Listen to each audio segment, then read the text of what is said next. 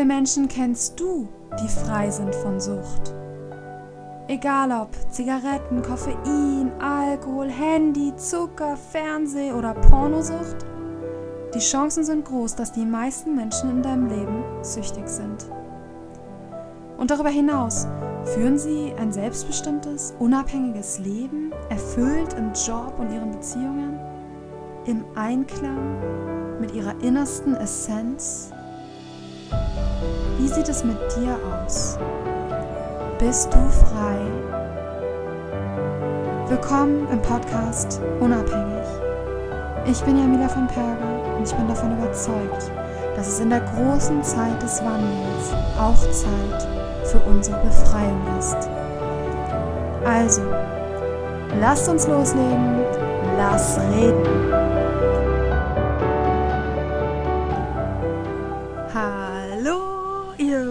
Wunderschönen Menschen da draußen. Das hier ist die 36. Folge im Podcast Unabhängig. Und heute sprechen wir über das Thema Rückfälle. Ich weiß, ich habe angekündigt gehabt, dass heute Zigaretten dran sind.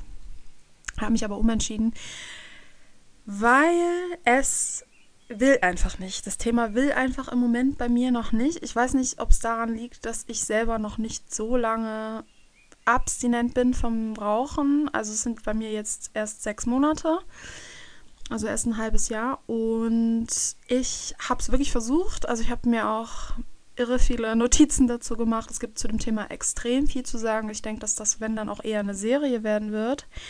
Ich kriege es einfach derzeit noch nicht in meinem Kopf so richtig strukturiert, so wie ich es mir vorstelle. Ich finde das Thema unfassbar komplex.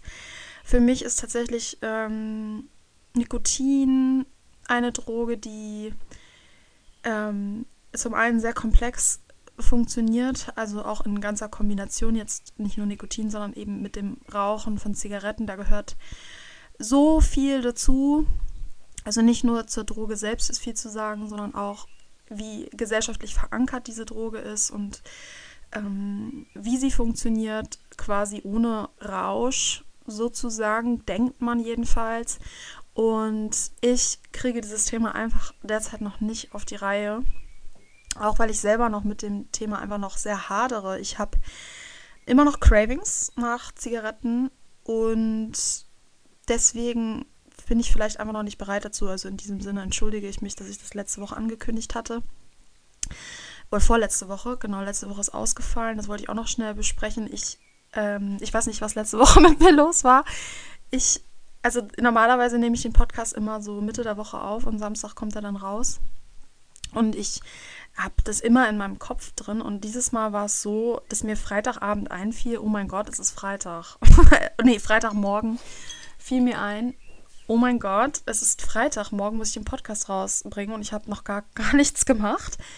Äh, das ist mir echt noch nie passiert, dass ich einfach die Woche so weg, die war einfach weg, die Woche wir hatten, wir haben auch einen neuen Mitbewohner bekommen, alles in dieser Woche. Und ich habe wahnsinnig viel zu tun gehabt, vorzubereiten, auch zu putzen, alles schön zu machen, weil ich mache das so, wenn ich Gäste kriege, dann muss alles vorher geputzt werden. Und irgendwie war es Freitag und ich dachte, oh mein Gott. Und dann habe ich versucht, dieses Zigarettenthema, weil ich ja eigentlich das angekündigt hatte, ähm, habe ich dann versucht hinzubekommen und es war eine Katastrophe so. Obwohl ich die Notizen schon fertig hatte, es wollte einfach nicht. Es ging nicht und ich war verzweifelt und ich konnte mich dann auch nicht irgendwie dazu zwingen, jetzt schnell was aus dem Ärmel zu schütteln.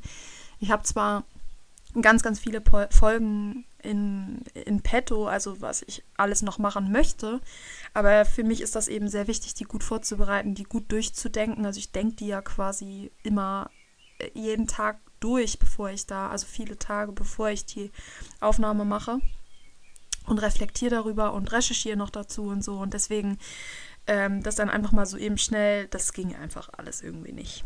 So, es tut mir also leid. Ich kündige das auf Instagram natürlich immer an, dass es, wenn es einen Ausfall gibt, aber ich weiß, dass natürlich auch viele hier hören, die gar nicht bei Instagram sind und deswegen in diesem Sinne entschuldige ich mich. Und ähm, heute geht es dann, es geht dann jetzt los. Ich mache ähm, das Thema Rückfälle. Und zwar ist es ähm, einfach so präsent für mich, ähm, dadurch, dass ich einfach immer Rückfallträume habe. Also ich hatte keinen Rückfall, schon mal so viel dazu, falls ihr das jetzt gedacht habt. Ähm, toi, toi, toi, bisher kein mehr. Seitdem, also mit dem ähm, Rauchen hatte ich noch keinen Rückfall und ähm, mit Alkohol auch nicht mehr seit meinem Sober Birthday quasi. Und Kaffee auch nicht mehr. Ja, auf jeden Fall kein, keine Rückfälle und auch andere Drogen nicht.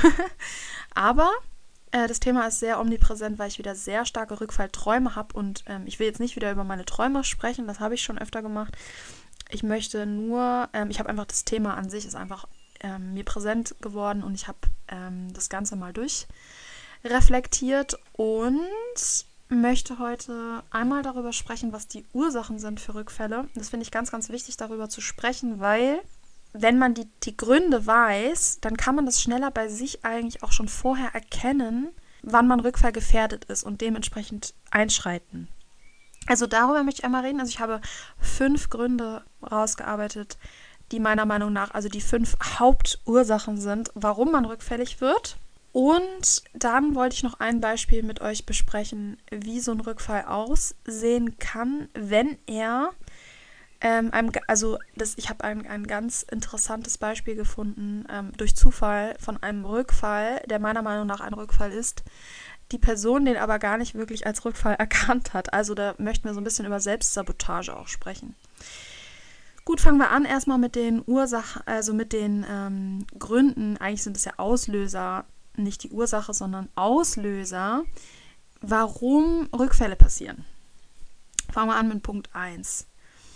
Und zwar, wenn wir, wenn ein, ein sehr extremes Ereignis in unserem Leben geschieht, was starke Emotionen in uns auslöst. Und ein Beispiel dafür wäre ein Todesfall in der Familie oder im Freundeskreis ähm, oder sowas wie, dass man gekündigt wird im Job oder auch sowas wie ähm, Hardships, äh, wie heißt es auf Deutsch? Also, ähm, dass man zum Beispiel, äh, man wird betrogen vom Partner oder die beste Freundin lügt einen an und man, es kommt was raus, was Großes. Also so alles, was uns quasi emotional sehr stark auslöst und wir starke Emotionen haben, wie Trauer, äh, manchmal auch äh, positiv, also hauptsächlich rede ich über negative, aber manchmal auch extreme Ereignisse der Freude können es auch tatsächlich sein. Sowas wie ähm, man hat einen Studienabschluss oder so mit einer Bestnote bestanden. Das kann auch mal passieren, dass da dass das Auslöser sind, aber meistens natürlich im negativen Bereich extreme Ereignisse.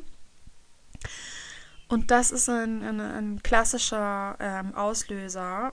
Hm, ich könnte jetzt von mir selber zum Beispiel auch nicht sagen, wenn jetzt mein Partner sterben würde oder so, ob ich dann ähm, nicht rückfällig werden würde. Natürlich hilft es, wenn man schon eine längere Zeit abstinent ist und auch schon, ich sag mal, kleinere emotionale Ereignisse durchgestanden hat, ohne Drogen. Dann ähm, hat man wahrscheinlich bessere Chancen, wenn man schon zehn Jahre abstinent ist. Das, aber selbst da passieren Rückfälle. Frage ist natürlich, warum ist das so? Und ich denke, das ist einfach natürlich, die Droge bietet sich ja immer so als, als Ausweg an, als natürlich falschen Ausweg und als kein, ist natürlich eine Illusion und ähm, es hilft uns natürlich nicht wirklich. Aber in dem Moment, vor allem wenn es dann Konsummittel sind, die auch Rausch verursachen, können wir natürlich aus der Situation flüchten. Beim Alkohol zum Beispiel ist ein gutes Beispiel, dass wir, aber eigentlich auch, also ne, wenn ich jetzt zum Beispiel online kaufsüchtig bin und dann werde ich ja auch in dem Moment, wo ich da in den Online-Shops herum oder auch in, in, in, analogen Shops mich aufhalte, bin ich ja auch abgelenkt. Also es ist, Drogen bieten uns oft eine Ablenkung. Und ähm, das finde ich auch, das ist wirklich das Tückische, ne? Also es ist sehr tückisch, dass uns Drogen und auch andere Konsummittel, die uns süchtig machen, Ablenkung verschaffen und für den Moment Natürlich, sobald wir aufhören damit oder der Rausch vorbei ist, ist natürlich das Problem wieder genauso vorher da und wir müssen wiedersehen. Die Gefühle kommen dann ja auch wieder. Und wir müssen sie dann durchstehen oder wir konsumieren halt wieder. Ja, das ist natürlich auch. Es gibt natürlich Menschen, die so wie ich 10, 20 Jahre konsumiert haben und einfach jedes Mal, wenn was hochkommt, konsumieren. Das habe ich so gemacht. Ich habe jedes Mal, wenn meine Emotionen zu stark wurden und ich sie nicht ausgehalten habe, vermeintlich nicht aushalten konnte. Heute weiß ich, das geht, aber ich habe es halt da gedacht, habe ich halt den einfachen Weg gesucht und ähm, ja, zum, zur Flasche gegriffen zum Beispiel. Und das ist natürlich dieser tückische Freund, weil irgendwann müssen wir uns ja damit befassen, weil das wird, wir können es nicht wegmachen. Wir können keine Gefühle wegmachen, wir können auch keine schlimm, schlimmen Ereignisse wegmachen. Wir können es nur für den Moment und dann müssen wir uns später damit auseinandersetzen. Oder wir konsumieren halt die ganze Zeit, was uns dann ein weiteres großes Problem verschafft und es trotzdem auch nur in die Zukunft verschiebt. Weil selbst wenn wir dann nach 10 oder 20 Jahren, so wie bei mir jetzt zum Beispiel, aufhören, dann müssen wir uns dann damit auseinandersetzen, weil dann kommt es hoch. Die Gefühle kommen. Wir können sie nicht wegzaubern. So. Aber das ist eben so ein klassisches Beispiel, wann wir getriggert sein könnten, wenn eben starke, ja, große Ereignisse passieren. Und da ist es dann einfach, es ist natürlich sehr leicht gesagt zu sagen, ja, jetzt, jetzt reden wir darüber, wir wissen das und das hilft uns vielleicht. Ich hoffe, das ist so. Ich hoffe auch, dass es mir hilft, wenn mal irgendwas passieren sollte, was mich vielleicht sehr aus der Bahn werfen würde, dass ich dann nicht rückfällig werde. Das hoffe ich natürlich sehr. Aber hundertprozentig wissen können wir das wahrscheinlich nie ich glaube, es kommt auch sehr darauf an, wie sehr wir schon geheilt sind, wie stark wir uns mit unserer Sucht auseinandergesetzt haben. Wenn wir einfach nur abstinent geworden sind und uns nicht so sehr mit den Hintergründen auseinandergesetzt haben oder auch mit unseren körperlichen Ursachen auseinandergesetzt haben, dann ist die Wahrscheinlichkeit natürlich viel größer, rückfällig zu werden, wie wenn wir das ganze Thema durch und durch gearbeitet haben. Ne? Also ich sage ja auch immer, das ist so, so, so, so hilfreich, wenn wir uns je, also je länger und intensiver wir uns beschäftigen mit unserer Sucht, warum wir süchtig sind etc. und das und auch uns andere Betroffene anhören, darüber reden und alles Mögliche machen, desto geringer die Wahrscheinlichkeit, dass wir rückfällig werden. Genau, aber ich finde es gut, das schon mal so im Hinterkopf zu haben. Also auch die folgenden Themen, die ich jetzt ansprechen werde, die folgenden Punkte. Ich finde es wichtig, einfach das so im Blick zu haben, warum Rückfälle geschehen und somit das vielleicht auch verhindern zu können. So, das war mal das Erste. Das Zweite ist, und zwar, wenn wir, sagen wir mal, wir werden abstinent und setzen uns vielleicht ein bisschen damit auseinander und dann verlieren wir so das Thema aus den Augen. Also sagen wir mal als Beispiel jetzt Alkoholismus. Wir sind alkoholabhängig, werden abstinent und dann verlieren wir das Thema. Also wir, wir, wir hören vielleicht keine Podcasts darüber und wir setzen uns mit dem Thema nicht so richtig auseinander. Vielleicht reden wir auch mit, unser, mit unserem Partner und unserer Familie nur ein ganz bisschen darüber und irgendwie, ja, erwähnen das zwar sowas wie, ja, ich, ich bin jetzt abstinent und ich will auch nicht mehr anfangen, aber es wird nicht wirklich darüber geredet. Vielleicht auch die Vergangenheit nicht aufgearbeitet und so weiter. Und dann mit der Zeit verblasst das Thema und es gerät in den Hintergrund und dann passiert es oft, dass die Menschen unvorsichtig werden, beziehungsweise das ganze Thema so aus den Augen verlieren, dass sie nicht mehr wirklich wissen oder vergessen haben, wie schlimm das Ganze mal gewesen ist, die Sucht, und das ganze Thema einfach so verblasst. Und das ist der Moment, wo die Sucht zuschlägt und sozusagen ihre, ihre Chance wittert, dass sie uns, ja genau, eben in diesen schwachen Momenten oder in diesen Momenten erwischt, wo wir das ganze Thema einfach aus den Augen verloren haben, weil wir uns nicht mehr damit auseinandergesetzt haben. Vielleicht auch keine, vielleicht auch keine Freunde, Bekannte haben, die ähnliche Themen haben oder wir uns nicht zum Beispiel in, in Selbsthilfegruppen mit anderen ausgetauscht haben oder mit anderen Kontakt haben, die dasselbe Problem hatten, sodass das Thema einfach nicht mehr präsent ist. Und wenn das Thema nicht mehr präsent ist, dann kann es passieren, dass wir in diesen Modus gelangen. Also ich versuche mal ein Gedankenbeispiel zu bringen, so, hm, so schlimm war das Ganze doch eigentlich gar nicht. Oder ich weiß eigentlich gar nicht mehr so genau, warum ich aufgehört habe. So, sowas passiert eben dann. Und dann kann es gefährlich werden. Das kann gefährlich werden, wenn dann zum Beispiel mal ein kurzer Moment der Unachtsamkeit, man ist auf einer Party eingeladen, alle sind am Trinken, alle sind vergnügt, ich habe irgendwie mich schon ewig nicht mehr mit meinem Thema auseinandergesetzt und mir bietet jemand was an. Und ich denke mir so, ach, wieso eigentlich nicht? Heute trinke ich mal ein Schlückchen. So schlimm war das Ganze doch gar nicht. So, und zack, schnappt die Falle zu. Wie denn ähm, letztendlich dann auch Rückfall aussieht, das besprechen wir später dann noch, ähm, weil da gibt es ja auch verschiedenste Modelle von bis, dass man sofort von, also wirklich ein, ein Glas reicht und man an dem Abend wird man dann, trinkt man dann wieder volle Kanne und dann ab, so, ab dem Zeitpunkt quasi wieder täglich. Das gibt es. Es gibt aber auch Rückfälle, wo man konsumiert und denkt, ach, guck mal, hab nur ein Glas getrunken, easy peasy, ging ja super. Und dann macht man es wieder einen Monat später beim nächsten Ereignis, zwei Wochen später beim nächsten Ereignis und dann schleicht sich das wieder ein. Das ist auch klassisch. Also es gibt da verschiedene Rückfallmodelle. Genau, also das ist ein weiterer Punkt, wann ähm, wie Rückfälle ausgelöst werden können. Der dritte Punkt ist, man hält tatsächlich einfach die Cravings nicht mehr aus. Das ist ein ganz, ganz häufiger Rückfallgrund, dass Menschen aufhören und dann gibt es auch da so zwei verschiedene, ähm, was mir jedenfalls bekannt ist, auch von mir selbst und von anderen, zwei verschiedene Möglichkeiten. Erstens mal, man hört auf und die Cravings sind quasi so stark, dass man gar nicht für eine längere Zeit überhaupt abstinent wird, sondern vielleicht nur ein paar Tage schafft oder maximal ein paar Wochen und dann rückfällig wird.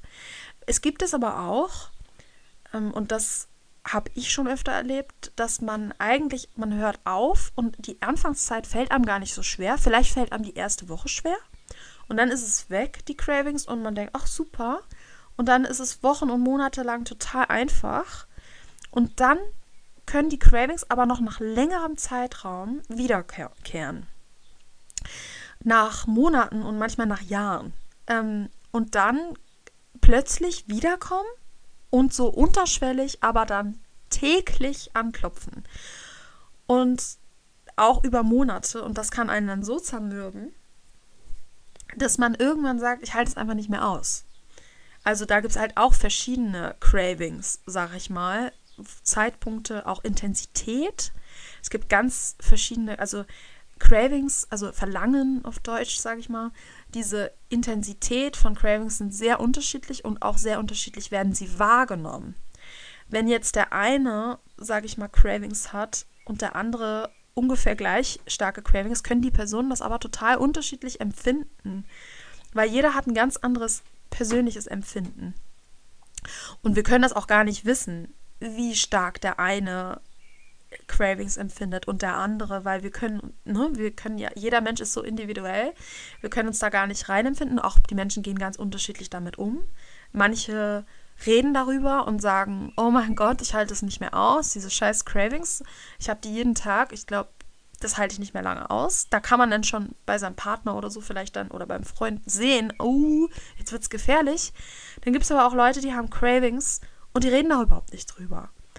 Und die machen das mit sich im Stillen aus und die spüren die Cravings aber und im Gedanken zermürbt die das, aber sie sprechen nicht drüber. Und dann gibt es das, das in der, ne, dass dann plötzlich für andere aus heiterem Himmel Menschen vielleicht rückfällig werden. Obwohl eigentlich gar nicht das aus heiterem Himmel kam, nur die betroffene Person gar nicht darüber gesprochen hat oder der betroffenen Person das auch gar nicht wirklich bewusst war.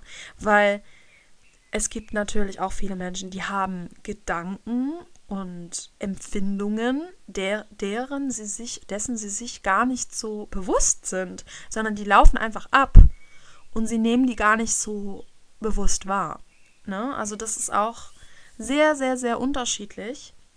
Und deswegen mein Tipp an dieser Stelle ganz wichtig, auch dieses Gewahrsein der Cravings und sie auch nicht, auch nicht, ähm, das passiert auch, dass Leute die Cravings wegsprechen. Ähm, also, dass sie sagen, nee, ich habe, also sie spüren das Verlangen und die Cravings, aber sie sagen sich, ach Quatsch, ich habe keine Cravings, es ist schon alles gut.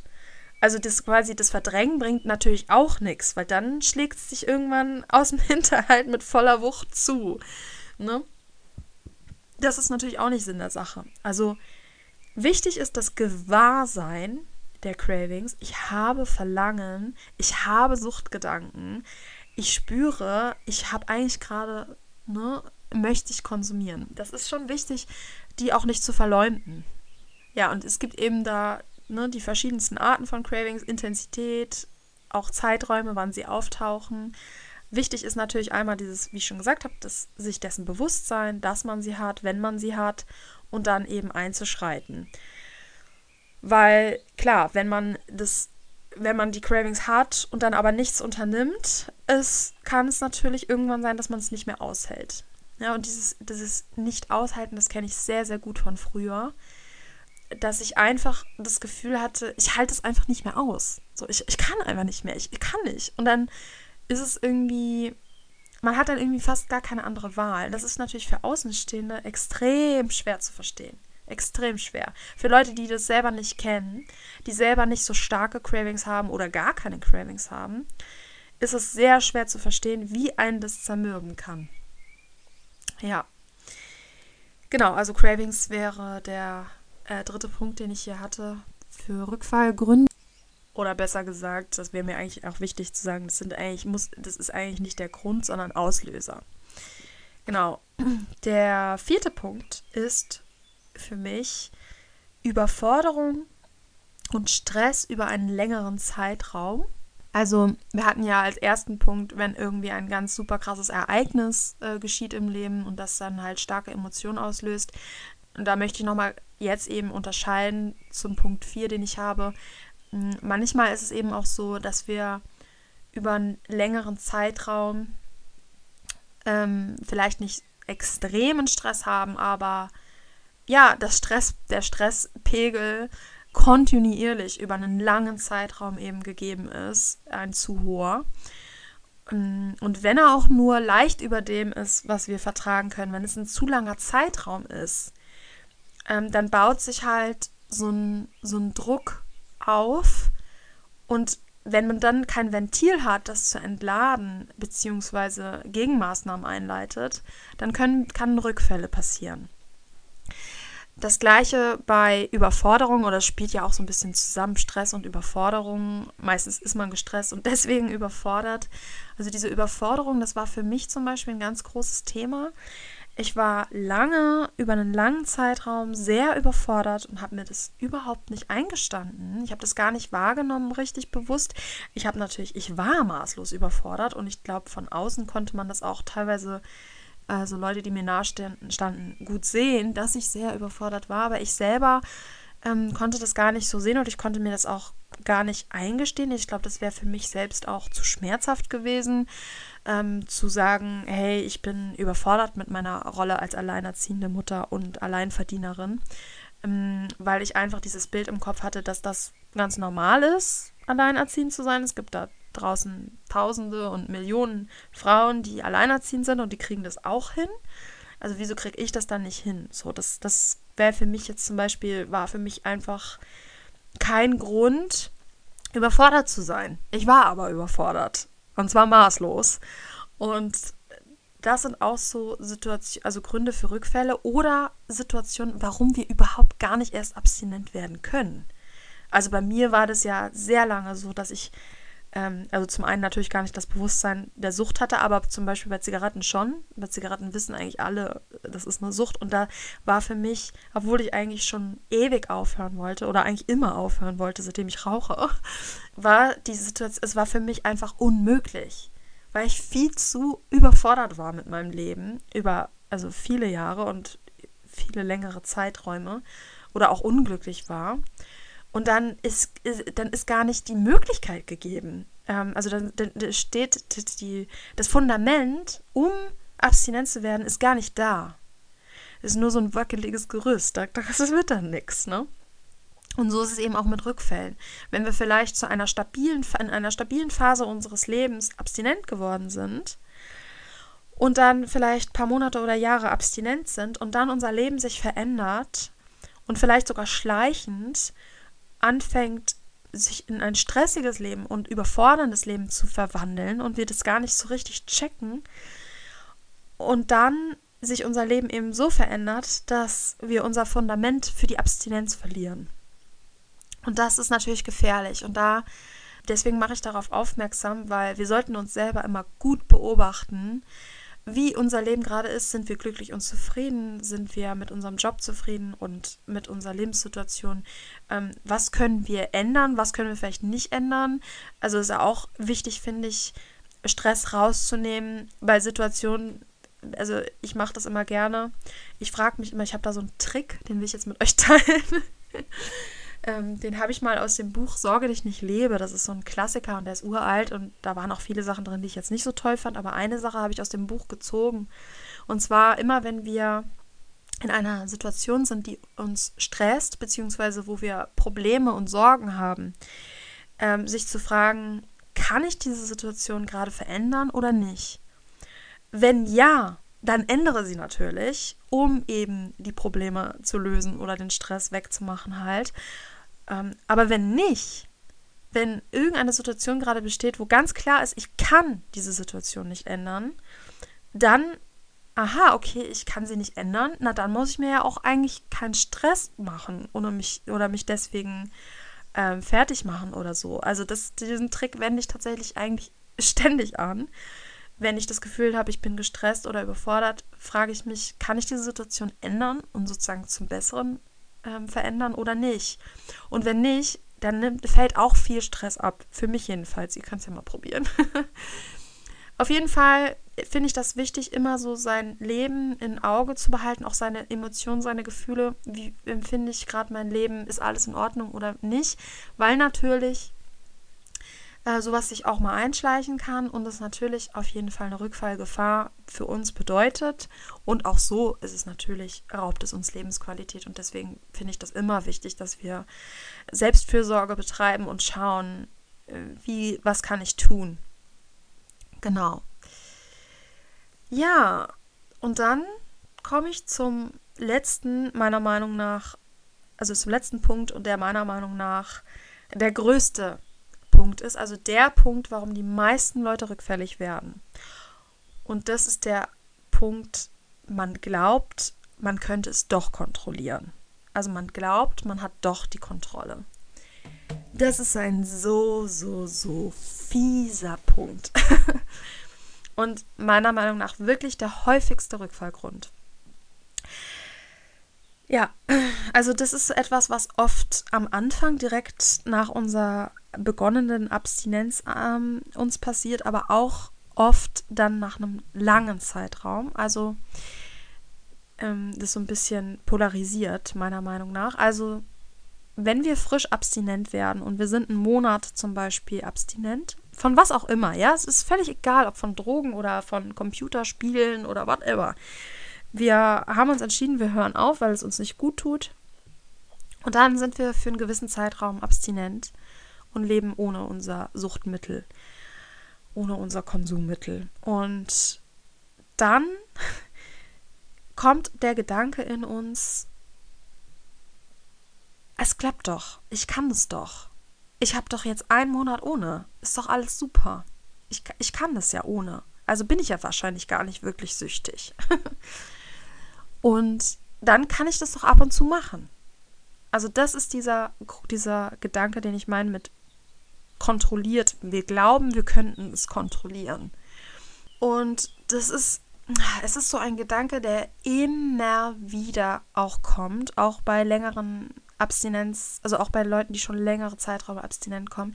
Es ist nur wichtig, es einfach zu wissen.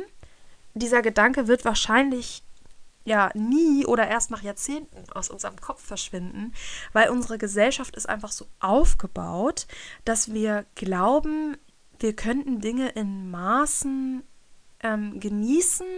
Also es ist einfach total in uns verankert gesellschaftlich, dieser Gedanke, alles in Maßen und ähm, dass wir sozusagen selber die Disziplin aufwenden müssen, in Maßen zu konsumieren. Und für mich ist das einer der größten Fehler der Gesellschaft und einer der, also einer der ich will das jetzt nicht auf die Menschen wieder, auf die Individuen den Fehler abwälzen, sondern es ist so ein systemischer Gedanke, also so einer, der sich so verankert hat, dass er schon sozusagen ja gesellschaftlich verankert ist und das Individuum den Gedanken einfach übernimmt. Und natürlich ist das auch im Volksmund, ne? Alles in Maßen und ähm, die Menge macht's und äh, wie auch immer diese Sprüche halt. Und diese Dinge sind aber auf Suchtmittel und meiner Meinung nach auch auf einige andere äh, Mittel nicht übertragbar. Und da fallen wir immer wieder in diese Falle. Wir tappen immer wieder in diese Falle hinein, weil wir das immer wieder hören von überall. Wir sehen es ständig überall in Filmen, bei unseren, aber auch äh, überall bei Freunden, Familie, unserem gesamten Umfeld sehen wir, wie die Menschen vermeintlich, glauben wir jedenfalls, kontrolliert in Maßen konsumieren.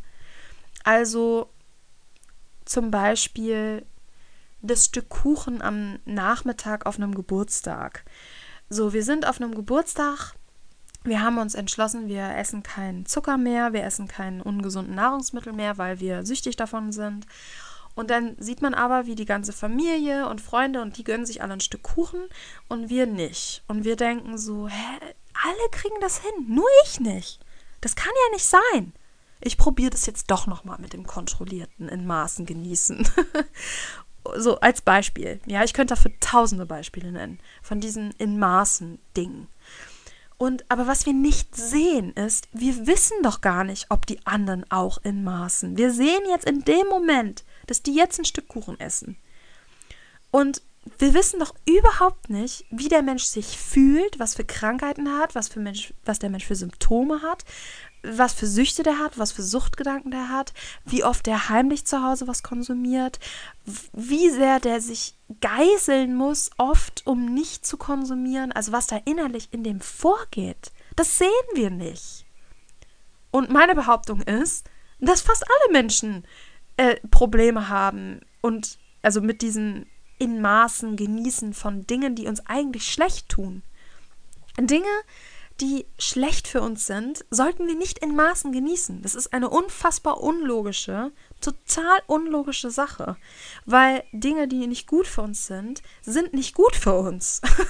Warum sollten wir sie denn ab und zu konsumieren, wenn sie uns schaden, sowohl psychisch als auch körperlich? Und es ist aber so in uns verankert, dass das irgendwie was mit Genuss zu tun hat oder mit oder sogar mit Fürsorge und was Gutem tun. Wie oft sehe ich das, dass irgendwie so Selbsthilfegurus oder YouTuber, Influencer, die von ihren Selbst, von ihrer Selbstfürsorge äh, berichten und da vielleicht auch ein paar gute Punkte dabei sind, aber dann ein Punkt so dabei ist, wie äh, sich ein, Sch sich ein Schokoladenmus, ein Schokomus zu gönnen. Das hat für mich mit Selbstfürsorge gar nichts zu tun, auch nichts mit Genuss. Das ist in dem Moment, ich esse etwas, was mir und meinem Körper schadet und bezeichne das als Selbstfürsorge. Nur weil in dem Moment, wo ich es esse, es mich berauscht und ich deswegen denke, es ist, es ist gut für mich. Aber es ist, das ist ja das Teuflische und Tückische an Drogen und auch an anderen ungesunden Dingen ähm, oder ungesunden Sucht- und Konsummittel, so will ich es mal ausdrücken, dass sie uns für den Moment glauben lassen, es würde uns gefallen und aber langfristig uns Schaden zu fügen. Und dieser, das ist deswegen dieses kontrollierte, dass wir in Maßen genießen können, das ist so in uns verankert und das ist der größte Rückfallpunkt. Wir sehen immer wieder, wie vermeintlich Leute auch, oh, ich habe mal, ich hatte mal vor Jahren, vor fünf Jahren oder so, auch aufgehört zu rauchen für ein halbes Jahr oder so. Da hatte ich auch, ich weiß gar nicht, was habe ich dann da gemacht, einen Online-Kurs, glaube ich, sogar gemacht, der auch eigentlich total gut war. Und ich war auch total happy mit dem Nichtrauchen. Ich hatte ja öfter mal für, aber nie länger als ein halbes Jahr, aber ich hatte öfter mal versucht aufzuhören. Ich habe ja alles Mögliche versucht, aber das war auch, da kann ich auch ähm, erzählen. Und da hatte ich dann ähm, eine Freundin, eine neue Freundin kennengelernt, die immer nur am Wochenende und nur wenn sie Alkohol trank, geraucht hat. Und mit der habe ich dann sehr viel Zeit verbracht und irgendwann kam dieser Gedanke in mir auf, oh, das könntest du doch auch. Dieses nur, guck mal, die kriegt das doch auch hin, dass sie nur am Wochenende und nur wenn sie Alkohol trinkt, raucht. Und das, das ich habe es dann nicht so, bin dann nicht sofort rückfällig geworden, aber dann über die Wochen, wo wir dann halt auch öfter zusammen getrunken haben und ich dann nicht geraucht habe und sie geraucht habe und irgendwann habe ich gedacht, ach komm, du schaffst es auch. Und dann habe ich wieder angefangen. Und ja, brauche ich euch nicht End of the Story, äh, ne? dass ich wieder dann voll drin war nach einer Weile, war klar. Aber das ist so ein Fehlgedanke. Erstens mal, warum ist das denn erstrebenswert überhaupt, dass jedes Mal, wenn man trinkt, ähm, dann auch wenn es nur am Wochenende ist, dass man dann rauchen kann? Also erstens mal ist das ja überhaupt nicht erstrebenswert, weil die Zigarette schadet mir ja nur. Also die tut ja nichts Gutes für mich oder so. Also das ist schon mal Denkfehler Nummer one, number one. Und dann auch da wieder, ich habe sie, ich sie nie gefragt, wie geht's dir eigentlich damit, dass du nur am Wochenende rauchen kannst? Und wie ist es denn zum Beispiel? Trinkt sie dann vielleicht absichtlich am Wochenende, damit sie rauchen kann? also solche Dinge, solche Sachen, ich habe das ja überhaupt nicht durchreflektiert und mal darüber nachgedacht, wie es ihr eigentlich damit geht und ob das überhaupt erstrebenswert ist und was vielleicht sie auch für eine Disziplin aufwenden muss, jedes Mal, damit sie das so durchziehen kann, dass sie nur am Wochenende raucht und all so ein Dinger so, das ist mir wichtig, dieser Punkt, euch da zum Nachdenken anzuregen. Und dieses Blöde in Maßen mal zu hinterfragen. Ihr müsst da nicht mit mir übereinstimmen und ich will auch nicht behaupten, dass ich ähm, recht habe oder so. Ich möchte nur zum Denken anregen, ähm, ob das wirklich dieses in Maßen oder dieses moderat, dieser moderate Konsum, ob das wirklich was Erstrebenswertes ist und wenn ja, warum? und oder ob das nicht eine Selbstsabotage sein könnte. genau, das war der letzte große Punkt, für mich der größte Punkt, warum wir rückfällig werden. Und jetzt wollte ich noch gerne ein Beispiel besprechen mit euch. Ich habe gerade zufällig was gesehen. Und zwar, ähm, ich folge einem Kanal, der auch nicht gerade klein ist. Und dort hat der, der Betreiber des YouTube-Channels vor drei Jahren oder so oder vor zwei Jahren ein, ein Video hochgeladen, warum ich keinen Kaffee mehr trinke. Ich habe mir das damals angeguckt. Äh, ich habe mir das, nee, nicht damals, sondern ich habe es mir, wann habe ich mir das vor einem Jahr oder so angeschaut oder vor einem Dreivierteljahr. Es ist aber schon älter, vor zwei Jahren hochgeladen. Und habe mir das angeschaut und fand es total gut. Er hat ähm, viele Punkte beschrieben und mit denen ich auch total einhergehe. Ihr kennt meine Meinung zu Kaffee. Also nur mal ein paar Beispiele. Er hat halt gesagt, dass er nachmittags immer so ein Energieloch hatte und dass das halt eben vom Kaffee war, kam, seitdem er keinen Kaffee mehr trank. Er ein gleichbleibendes Energielevel hat. Dann eben hat er die Abhängigkeit beschrieben, dass er total süchtig war nach dem Kaffee, dass er es gebraucht hat und dass wenn es mal irgendwo, wenn er irgendwo war und es gab keinen Kaffee, dass er halt wirklich ja, diese Cravings hatte. Dann hat er ähm, beschrieben, dass er eigentlich gar nicht vorhatte, aufzuhören, aber halt im Zuge einer, eines, einer Detox-Kur keinen Kaffee trinken durfte. Und dann hat er halt beschrieben, diese ganz heftigen Entzugssymptome, die er hatte, dass er bei ihm war es noch krasser wie bei mir, dass er zum Beispiel vier Tage am Stück höllische Kopfschmerzen hatte und alles Mögliche. Auf jeden Fall hat er ganz, ganz viele tolle Gründe aufgezählt, warum er keinen Kaffee mehr trinkt. Und dass er total glücklich jetzt damit ist, halt eben, dass er keinen mehr trinkt. So, und dann habe ich jetzt vor ein paar Tagen gesehen, dass er ein Video hochgeladen hat, warum ich wieder Kaffee trinke. und ich natürlich, what? So, nach dem Video, was er damals hochgeladen hatte, äh, ist es völlig, macht so null Cent einfach, macht so null Sinn. Auf jeden Fall habe ich es mir angeschaut und ich war, ich dachte, also es war für mich so faszinierend, dieses Video zu schauen, wie er erklärte, warum er jetzt wieder Kaffee trinkt. Es war für mich ein Paradebeispiel einer Selbstsabotage, wie jemand, der hatte, also der hatte einen ganz klassischen Rückfall gehabt und hat sich den schön geredet. Und zwar so alles hingedreht, dass er am Ende des Fazit hatte, es sei ja doch nicht so schlimm, Kaffee zu trinken. Es war unglaublich. Und ich möchte das jetzt mal kurz beschreiben wie, wie es dazu kam und was er erzählt hatte. Also, er erzählte, er war, hatte dann, wie gesagt, zwei Jahre keinen Kaffee getrunken und war happy damit und alles. Und dann hat er irgendwo im Internet auf YouTube gesehen, wie ein Arzt oder so oder ein Professor ähm, von einer außergewöhnlichen ähm, psychedelischen Erfahrung gesprochen hat. Und der, der Interviewer fragte den dann so, ja, und was war denn der krasseste Trip, den du je hattest? Und er sagte so, der krasseste psychedelische Trip, den ich je hatte, war, nachdem ich drei Monate kein Koffein getrunken hatte und dann ein Espresso getrunken habe. Und der Interviewer so, was? Und er hatte so diesen Ausschnitt gezeigt. Und dann sagt er so, ja, ich habe so diesen Ausschnitt gesehen und dann wurde ich neugierig und dachte mir so, krass, ich habe ja jetzt zwei Jahre keinen Kaffee getrunken. Wie ist das dann für mich? Dann habe ich ja wahrscheinlich auch voll den Trip, wenn ich jetzt keinen Kaffee trinke. Also wenn ich jetzt wieder Kaffee trinken würde und meinem Körper wieder Koffein zufügen, zufügen würde. Und ich dachte schon so in dem Moment so, what the fuck? also, ähm, klar kann das gut sein. Also ich meine, ich denke, das ist bei allen Drogen so, dass wenn wir lange abstinent von einer Droge sind, dass die natürlich eine viel stärkere Wirkungskraft hat. Das ist ja ganz klar. Es ist total allgemein bekannt und so kann ich mir auch sehr gut vorstellen, natürlich, dass wenn man ein Jahr oder zwei Jahre keinen Kaffee getrunken hat und dann Kaffee trinkt, das sehr super krass wirkt. Und dass das vielleicht sogar eine psychedelische Erfahrung sein kann. Also, oder eine bewusstseinserweiternde. Kann auf jeden Fall sein. Aber so what? Ich meine, er hatte doch super gute Gründe, aufzuhören mit dem Kaffee trinken. Und er hat ja sogar ein Video darüber gemacht, warum er aufhört und wie happy er damit ist, dass er aufgehört hat. So. Aber er berichtete halt eben davon, dass ihn das neugierig gemacht hat. Und dann hat er gesagt, er wollte halt ein Experiment machen und schauen, wie das dann ist, ähm, diese Erfahrung zu machen. Für mich ist das für mich ist das so, so, so, so, so, so typisch. Ein so typisches Suchtverhalten. Das ist für mich so klassisch, wenn wir uns die Sucht vorstellen. Wie so ein, wie so ein, stellt euch die Sucht mal bildlich vor, wie so einen kleinen Dämon, wie so einen kleinen Teufel. Ähm, etwas Dunkles auf jeden Fall. Und der sitzt, der wittert, der versucht halt immer seine Chance zu wittern. Und dann sieht, der sitzt so auf deiner Schulter und dann siehst, siehst du so dieses Video von jemandem, der halt positiv darüber berichtet, was für eine tolle Erfahrung er hatte, nachdem er lange keinen Kaffee getrunken hat.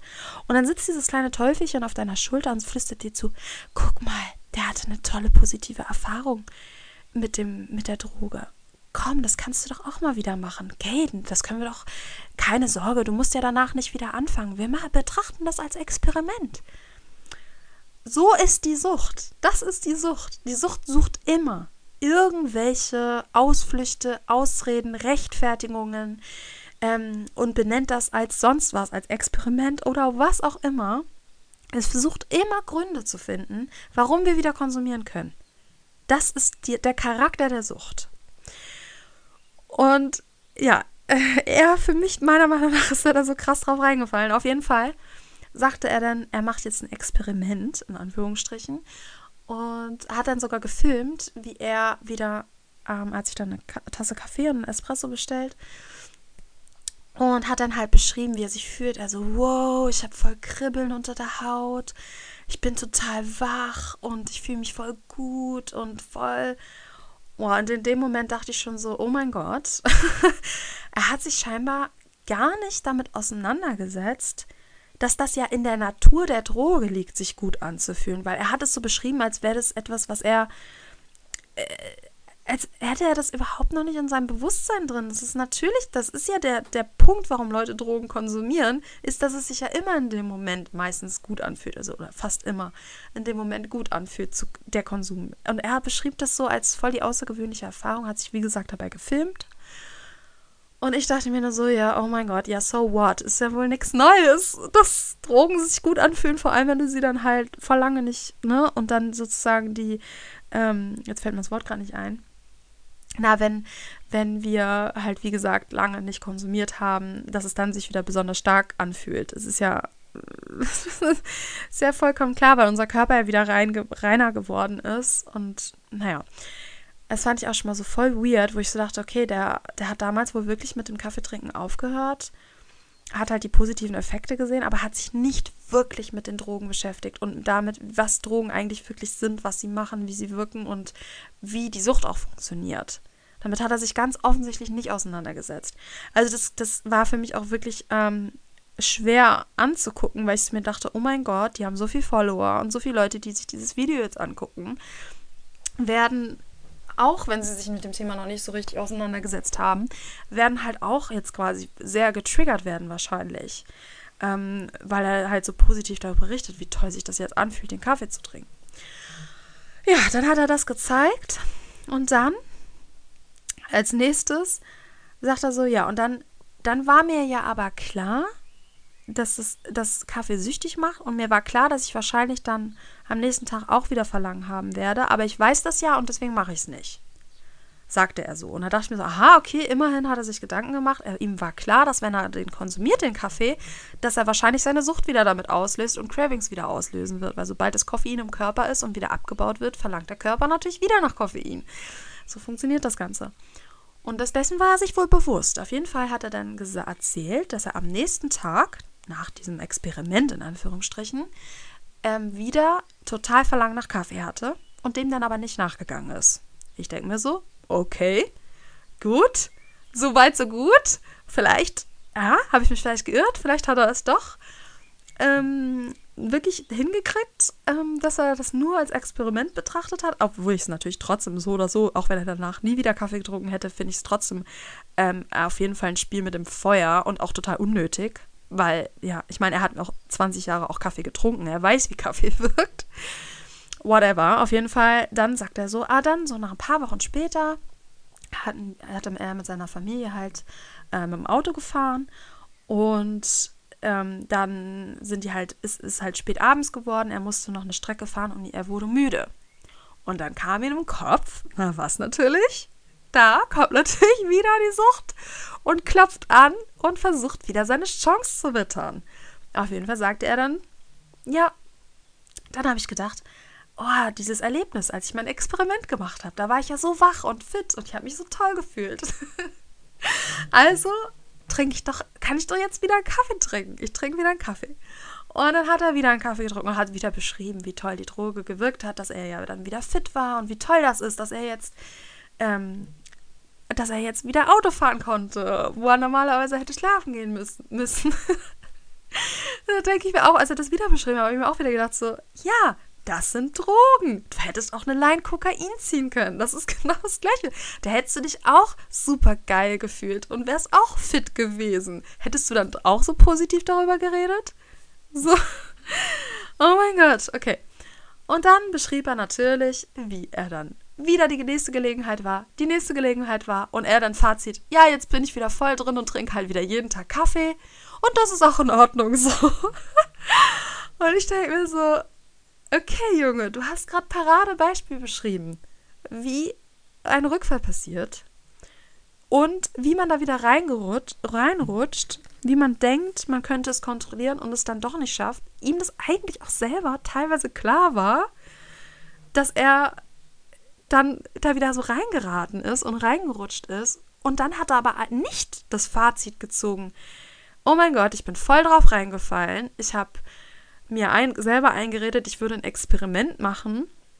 Dabei hat eigentlich die Sucht angeklopft und ich hab, bin Stück für Stück wieder da reingeraten und bin jetzt wieder süchtig und komme nicht mehr wieder raus und bin voll in die Falle gelaufen.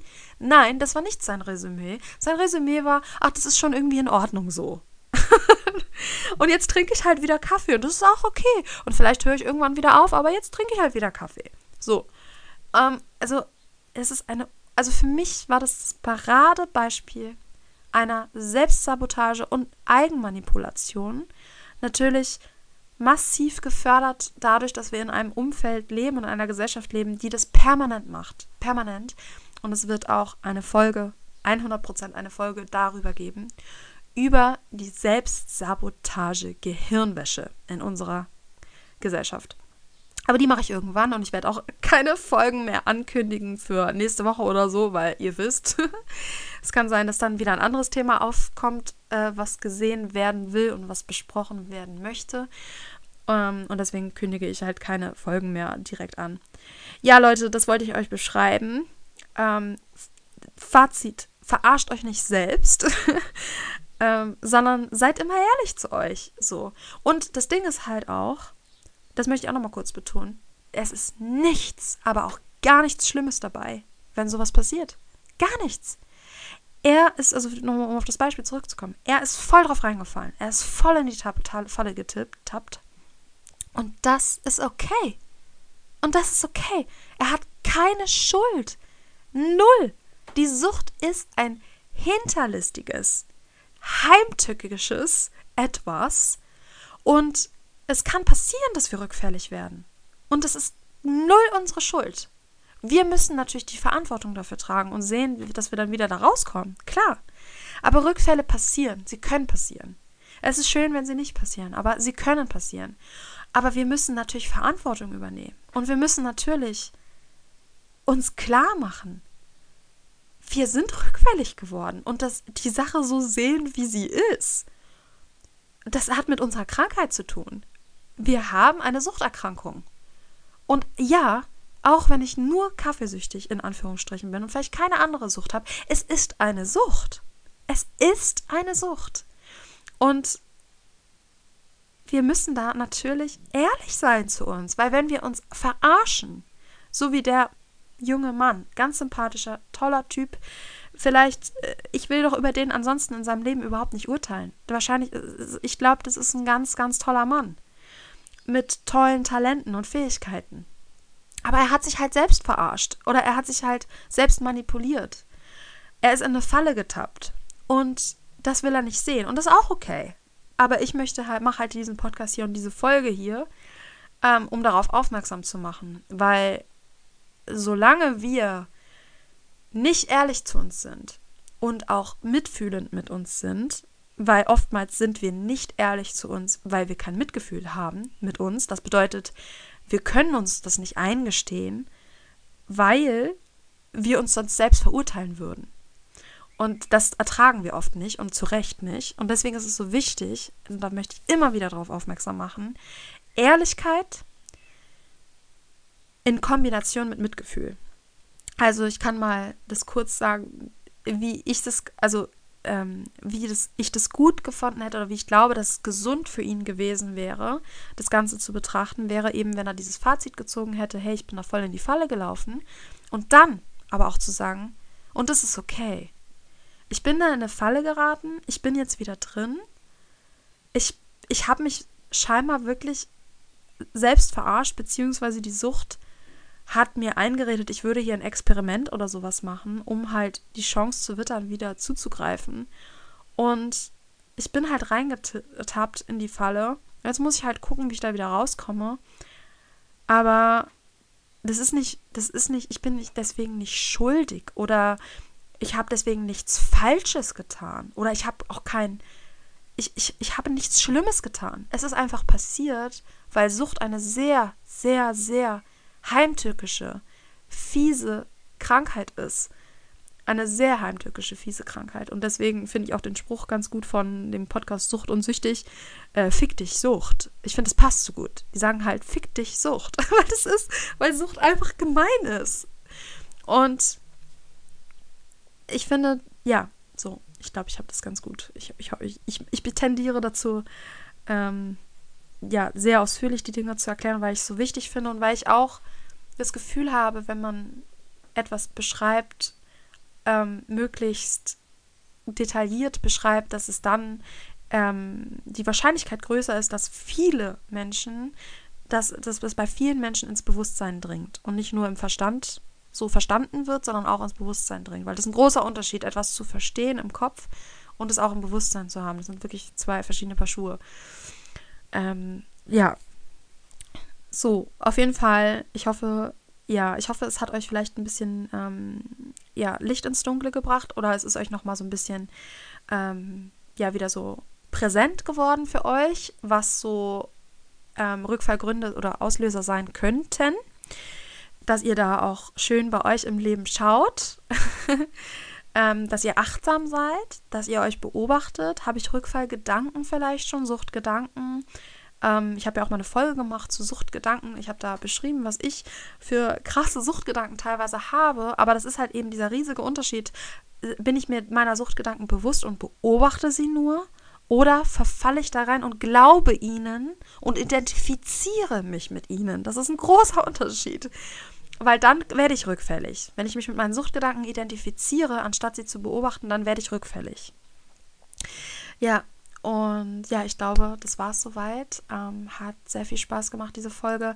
Wenn euch noch andere ähm, Gründe einfallen, warum man rückfällig werden könnte, die ich vielleicht hier nicht genannt habe, dann schreibt mir doch gerne auf Instagram ähm, oder schreibt mir eine Mail oder ich werde wahrscheinlich auch einen Post zu, diesem, zu dieser Folge machen und zu Rückfällen machen auf Instagram und schreibt mir doch gerne in die Kommentarspalte. Das hilft mir dann noch, ähm, die Sichtbarkeit zu erhöhen meines Kanals. Abonniert diesen Kanal bitte, bitte gerne. Ähm, empfiehlt ihn weiter, teilt ihn gerne und vielen Dank für eure Unterstützung. Ich würde sagen, macht's gut, bleibt sauber und bis zum nächsten Mal.